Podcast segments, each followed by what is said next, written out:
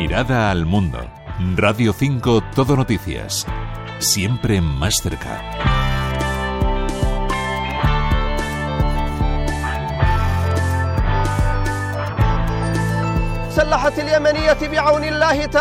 Los hutíes están bombardeando barcos que pasan por el Mar Rojo, una de las vías comerciales marítimas más importantes a nivel mundial. Los ataques van dirigidos a toda embarcación que porte una bandera israelí o que se dirija a este territorio. Es su respuesta tanto a la reacción del gobierno de Tel Aviv tras el ataque del 7 de octubre de Hamas como a la coalición liderada por Estados Unidos para contrarrestar estos bombardeos contra buques mercantes.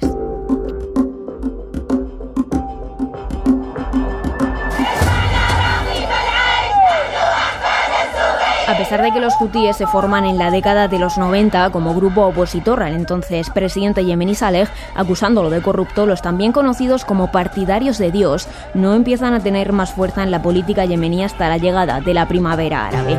El golpe lo dan años después, en 2015, cuando quitan del poder al mandatario y toman el control de la capital Sanaa, que da al Mar Rojo. Y es entonces cuando la guerra civil adquiere una dimensión regional. Los rebeldes empiezan a tener un mayor respaldo de Irán, ya que su enemigo tradicional Arabia Saudí cierra filas con el gobierno derrocado reconocido internacionalmente. Ahora los hutíes controlan cada vez más territorios. Lo explica Ricard González, politólogo especializado en el mundo árabe. Actualmente dominan eh, la mayor parte del país, eh, sobre todo los, principales núcleos de, población eh, en el centro y norte del país tan solo queda fuera de, su alcance eh, el sur del país, que antes fue un estado independiente, el Yemen del Sur, y luego también el este del país, que es una zona eh, desértica y muy poco poblada. Por lo tanto, quizás en porcentaje de territorio no es una gran mayoría, pero en, cuanto a población sí que es la, mayoría del país.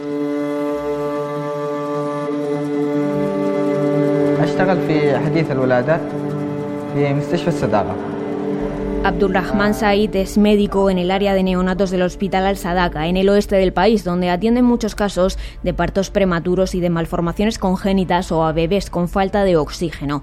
Casi una década de guerra se traduce en que más de 21 millones de personas necesitan ayuda, la peor crisis humanitaria del mundo, según Naciones Unidas, y los datos de la Organización Mundial de la Salud indican que casi 18 millones de personas necesitan ayuda sanitaria en Yemen.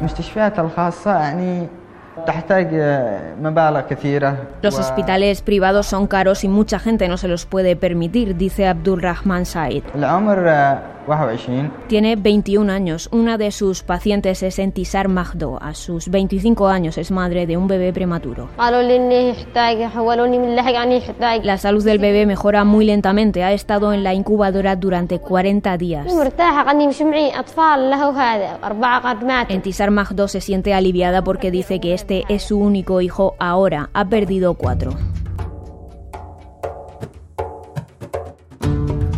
La Agencia de Naciones Unidas para proteger los derechos de los menores ayuda a este hospital en el que trabaja Said. El principal obstáculo, asegura este médico, es la falta de medicamentos y otros recursos. Peter Hawkins, representante de UNICEF en Yemen, en declaraciones a Radio Nacional. El saneamiento, especialmente en las zonas urbanas, está en peligro y eso conlleva el riesgo de que aparezcan más enfermedades. Estamos intentando restablecer puntos de agua y sistemas de abastecimiento tanto en zonas rurales como urbanas. Esta crisis también la sufren mucho los niños. Gran parte de ellos, los que están a punto de cumplir 10 años, solo conocen a este país en guerra. Casi 2 millones y medio de menores de 5 años están desnutridos, un número que supone la mitad de los niños yemeníes. Peter Hawkins es el representante de UNICEF en Yemen. Uno de los grandes problemas es la crisis nutricional. Se da en el norte, pero también en el sur.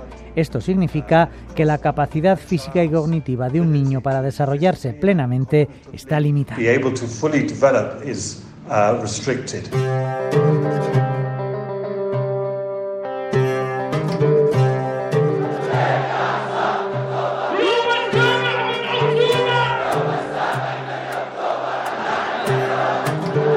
No muy lejos de ese hospital, en Sanaa, la capital de Yemen, miles de personas muestran su apoyo a la decisión de los hutíes de bombardear barcos en el Mar Rojo, de manera que las embarcaciones que se dirijan hacia Tel Aviv o que tengan bandera israelí no pueden pasar por esta zona y tienen que bordear todo el continente africano. Alargan su viaje 10 días más.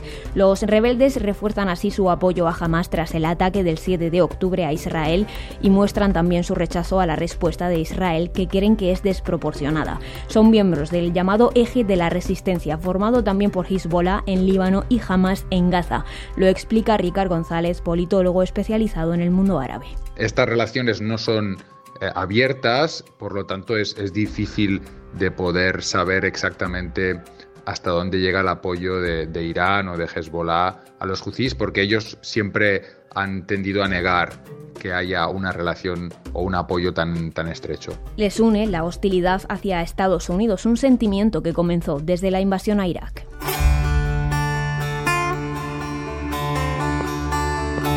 Isabel Dolera, Radio 5 Todo Noticias.